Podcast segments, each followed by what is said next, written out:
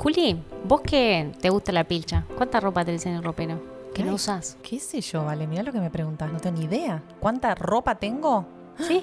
¿Cuánta de la ropa que tenés la estás usando y cuánta está ahí? Nada, debo tener mucha que no. ¿Viste que dicen que si no usás tu ropa eh, una vez en el año es que necesita otra, otra oportunidad? ¿Vos decís que no te la volvés a poner? No, no te la volvés a poner. Bueno, no lo pensé nunca, pero, pero tiene sentido lo que decís. Bueno, ¿viste? Por eso tres uruguayos crearon Vopero. ¿Sabes qué es Vopero? No, contame. Una plataforma que te ayuda a recircular esa ropa que ya no usas. La vendés y parece que este modelo es el futuro de la moda en Latinoamérica. Wow, suena muy bueno y así ganas dinero. Pero puede ser cualquier prenda, cualquier ropa, lo que sea que tenga. Sí, cualquier prenda que esté como nueva, ellos lo que hacen es la someten a un control de calidad, aseguran que esté en perfectas condiciones y las ponen en un marketplace para que otra Julia que le gustan las pilchas vaya y las compre. Mirá qué interesante. Y eso lo que hace es que te garantiza que compras un producto que sabes que fue usado, pero que está impecable y además a muchísimo menor precio. Es muy buena la idea. Exactamente, amiga. Y esto genera un impacto enorme porque te permite eh, ir al modelo de la moda sustentable. Entonces lo que hace esto es tener un mínimo de desperdicio, ahorrar en producciones de prendas nuevas, reducir la huella de carbono que esa pieza genera, democratiza la moda porque te vas a este marketplace, te compras una pincha de marca que te gusta de una manera bastante más accesible. Y lo que hace es que amplía el mercado de la moda a otros públicos. Me encantó el modelo, me parece increíble y ya quiero saber más de lo que es Vopero. Soy Vale Busquiza Soy Juli Lamezón. y esto es... Jungla, un podcast sobre empresas en revolución. Bueno, como querés saber más de lo que es Vopero, acá estamos en la jungla con un gran invitado. Tenemos a Alejandro Esperanza, CEO de Vopero, para que nos cuente de qué se trata toda esta innovación que supone la idea de un marketplace de ropa de segunda mano y por qué captaron tanto interés esta, esta marca eh, de moda en Latinoamérica, que en menos de un año recibieron una inversión de 7.5 millones de dólares. ¿Te imaginabas? No, impresionante. Muy bienvenido Alejandro a Jungla y muchísimas gracias por estar hoy en esta tarde lluviosa con nosotros. Bienvenido. Gracias a ustedes por la invitación, un placer estar acá. Bueno, espectacular. Vamos a empezar. Eh, contanos un poquito de cómo surge esta idea, de qué se trata Vopero. Nosotros hicimos nuestro research con el equipo de producción. Lo han hecho muy bien, la felicito por eso, pero les cuento un poquito más de la historia, de, de la previa. Eh, mi socia Maggie vivió en Estados Unidos 10 años, eh, trabajando y aprendiendo un poquito. Viene de familia de la moda, es cuarta generación de moda, así que imagínense que se hablaba de moda desde chiquita, escuchando a sus abuelos, a sus padres hablando del tema.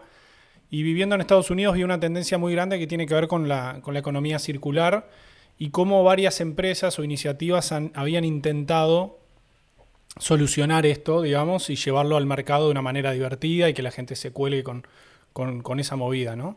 Eh, en síntesis, había dos, dos tipos de, de forma de ir al mercado. Una que es, se le llama peer-to-peer, que es básicamente un mercado libre 1.0, que es una persona, eh, eh, Juli, que le quiere vender a Vale, le saca una foto a su camisa, Vale la ve, coordinan a través de la plataforma el envío, el pago, etcétera. Eh, y esa es una forma, digamos, de intercambiar ítems de sus closets.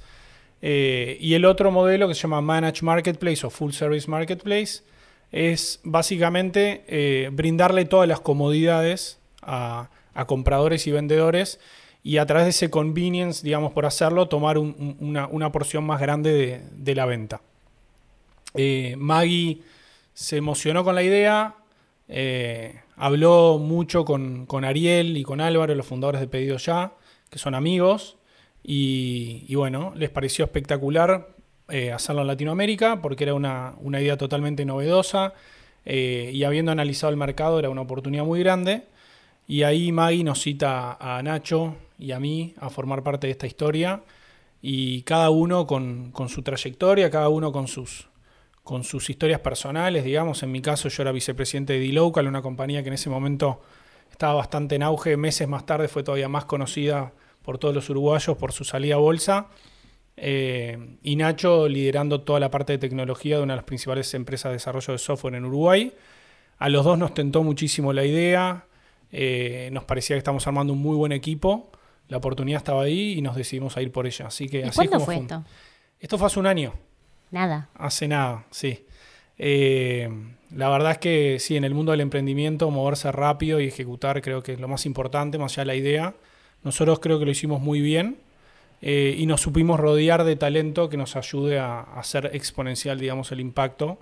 Eh, siempre con mucha ambición, siempre pensando muy en grande, sabiendo que Uruguay es un grandísimo mercado para, para, para poner una idea en marcha, para ver cómo reacciona el mercado para, para, ir moldeando, digamos, esa experiencia a la tecnología o a la experiencia que querés generar a través de tecnología, que hoy la tenemos con nuestra app.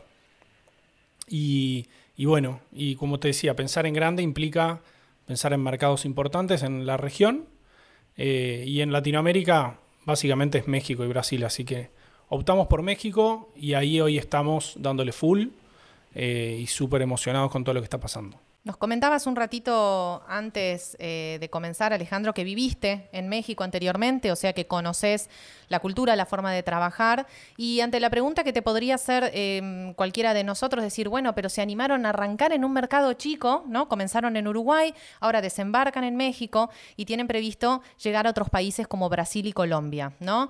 Em, a ver, el horizonte puede ser muy amplio, apuntando a otros productos, quizá no solamente prendas de vestir, ¿no? ¿Cuál es la meta que se trazan y la pregunta, digo, que te puede llegar a hacer alguien eh, sin tanto conocimiento del tema. Digo, vos estás comentando, comentabas que, mm, que, realmente al principio se conectaron con personas influyentes, o sea, sus amigos, los de D-Local, vos trabajaste ahí, los de pedido ya. Digo, no es, no es un, emprendimiento que arrancó con uno o dos amigos que no tenían ni idea del tema, como decir, me meto con Vale a hacer una aplicación para vender las cosas que no usamos hace, hace uno o dos años, ¿no? Ustedes realmente contaban con un, con un conocimiento importante.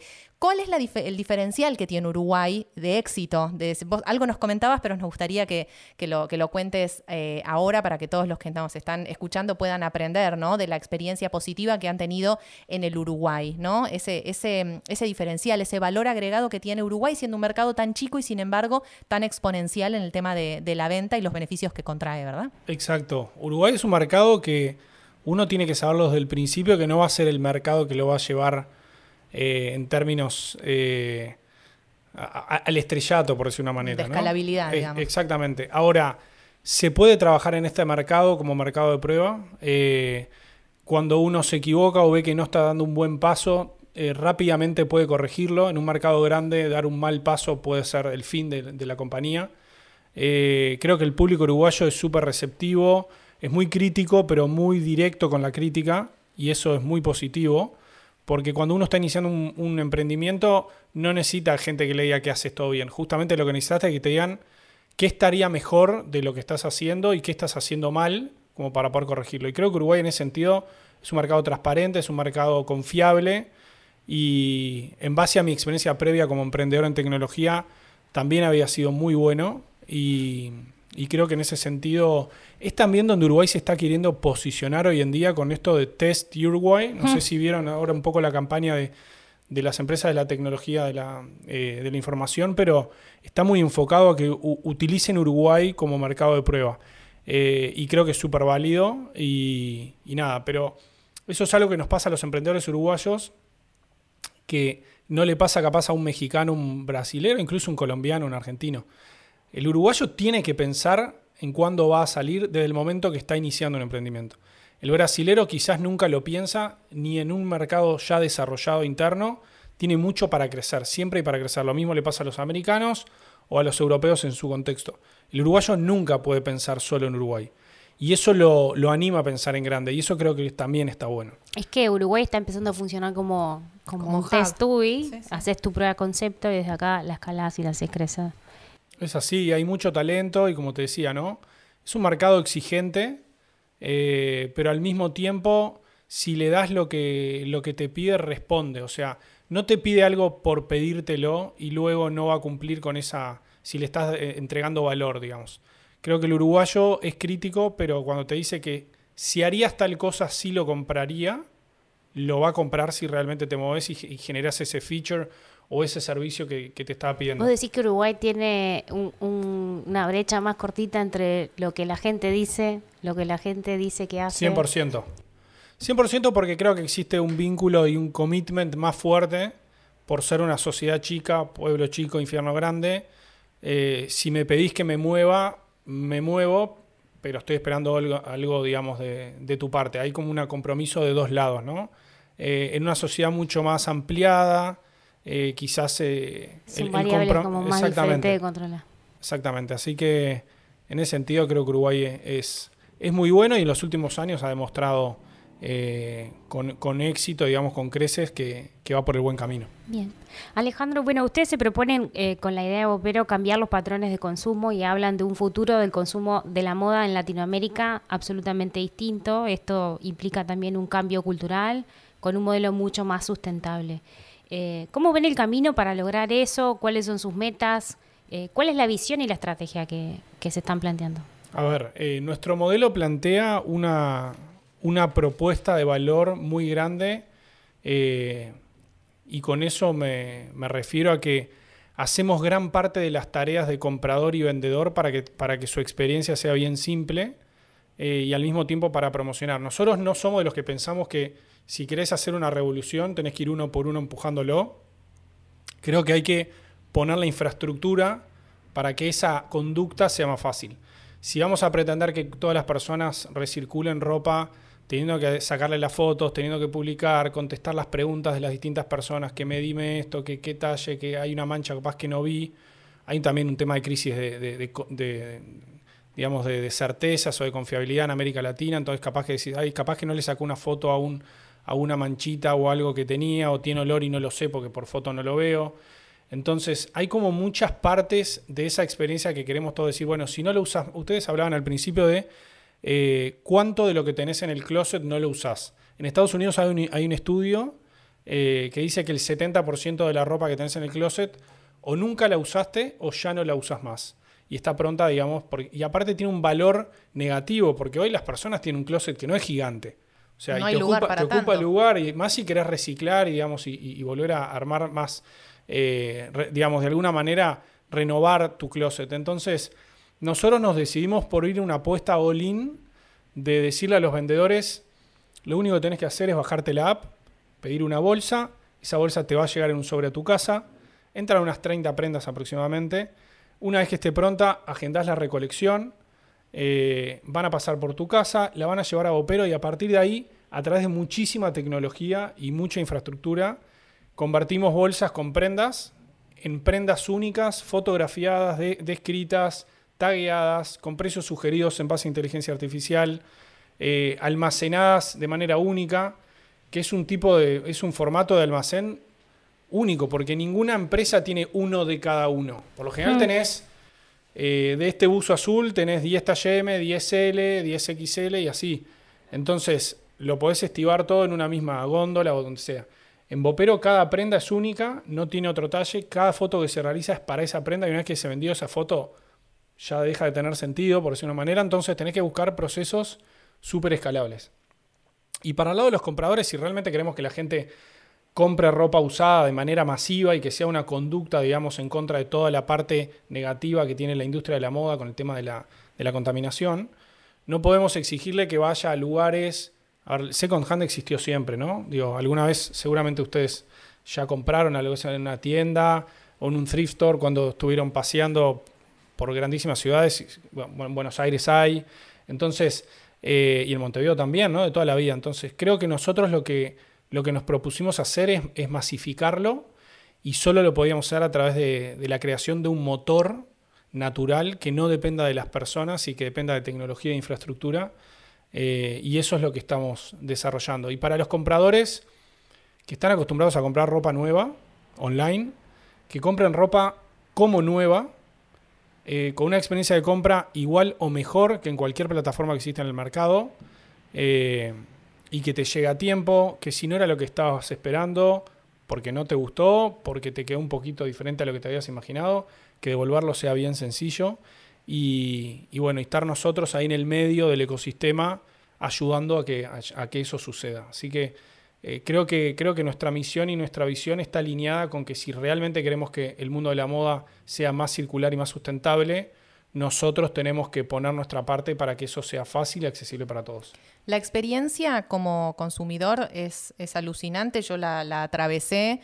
Eh, es como el Spotify de la ropa, porque además vos cuando te, te bajás la aplicación, te empieza a hacer preguntas de cuáles son tus estilos de ropa. Digo, ¿te pinta la onda sporty? ¿Te gusta casual? ¿Sos la típica de los trajecitos Sara? Eh, ¿Te gusta onda rockera? Night, todo negro, ¿no? Entonces vos vas marcando, eh, cuento para los que aún no tienen la aplicación bajada, eh, vos vas marcando cuáles son los estilos con los cuales te sentís identificada eh, y, y a partir de ahí te va tirando opciones que posiblemente a vos te gustarían, ¿no? En base a, los, a lo que elegiste. Y efectivamente es así, te llega la bolsa a tu casa, vos metes la ropa, te la retiran o la podés llevar al store que tienen en la calle de Marco Bruto, ¿verdad? Correcto, correcto. Le llamamos el Bopper Center. El Bopper Center. Ahí damos un servicio también. Eh, a ver, las personas cuando deciden recircular sus prendas eh, pueden tener dos salidas naturales, aquellas que no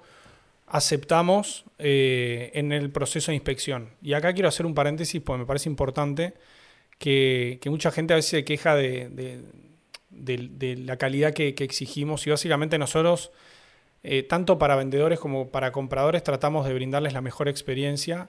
El comprador, por más que esté comprando usado, quiere tener una prenda que esté como para lucir y quiere y nosotros no queremos darle una experiencia de bueno, por lo que pagué no podía pedir más. No queremos que sea al revés. No puedo creer. Certificado Sí, no puedo creer lo que recibí por lo que pagué.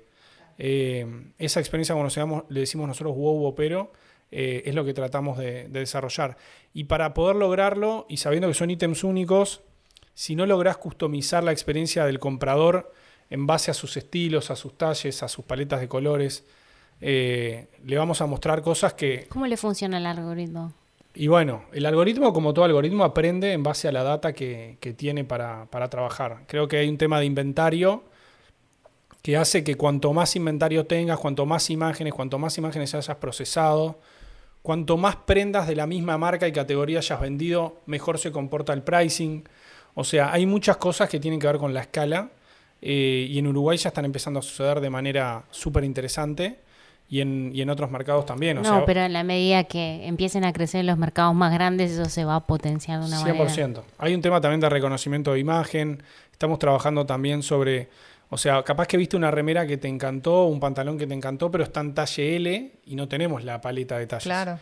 Pero te vamos a poder mostrar uno como ese dentro de los talles que vos estás buscando, dentro de los estilos que estás buscando. Muy Así que las opciones. ahí hay, hay, hay mucha tecnología y es gran parte de la inversión que hacemos. Es Yo ya soy equipo. fan. No, re, pero aparte es una cuestión, creo que de cambio de paradigma, ¿no? De cambio de, de mentalidad. Eh, a veces nos cuesta, queremos ir y llevarnos con la bolsita en el local de la ropa, con la, con la, eh, el olorcito a nuevo. O sea, este tema de que realmente estén tan detrás de la calidad y que vos realmente con lo que pagaste digas, no puedo creer que esto que me hubiera salido cinco veces más capaz o cuatro veces más, mira lo que me estoy llevando por, por esto que pagué, que sea realmente reconfortante el, el acto de la compra a través de Bopero. Y además una cuestión energética, y podríamos estar horas hablando de esto, ¿no? De empezar, esta me la regaló mi tía en el 1994, ¿cómo la voy a dar? Desapego. Soltá, soltá porque es, es energético, o sea, tiene que salir para que entre algo nuevo. Es, es, es fabuloso por donde, lo- a ver, podemos estar, entrar en temas de sustentabilidad y todas estas cosas que están sobre la mesa con este tipo de, de negocios que es fabuloso, pero además es una cuestión energética, es, es, es como que de Sí. liberación, ¿no? Que, que- ¿no? Creemos, creemos muchísimo más allá de, eh, de, de todo lo sustentable, que creo que es el paraguas más grande que tiene toda la movida circular, no solamente en moda, sino en toda la economía en general. Eh, yo creo muchísimo en eso y creo que, creo que, hay, que hay que saber desprenderse de las cosas. En algún momento nos dieron algo bueno, no- nos, nos, nos empilcharon en algún evento espectacular o en el trabajo, pero eh, hay que darle una segunda vida y nosotros tratamos de ponernos en ese, en ese camino para que darle esa segunda vía no implique ningún dolor de cabeza para el vendedor. Claro, y que esa historia la pueda vivir, o sea, to- todas esas historias que vos viviste con esa camisa que tanto querés, las va, va a poder vivir otra persona, ¿no? Es una, es Y como le damos la posibilidad de que lo comparta eso. Es porque bárbaro. en Bopero, más allá que nosotros hacemos todo el trabajo de, bueno, que le decía, ¿no? Taguear, inspeccionar Mm. la foto, categoría. Hay cosas que el, que el seller no puede cambiar, como la marca y el talle. eh, ni la categoría para que después la indexación de las prendas sea mucho más sencilla y que no se mezclen cosas como te pasa en otras plataformas que a veces buscas algo y te aparece algo que nada que ver.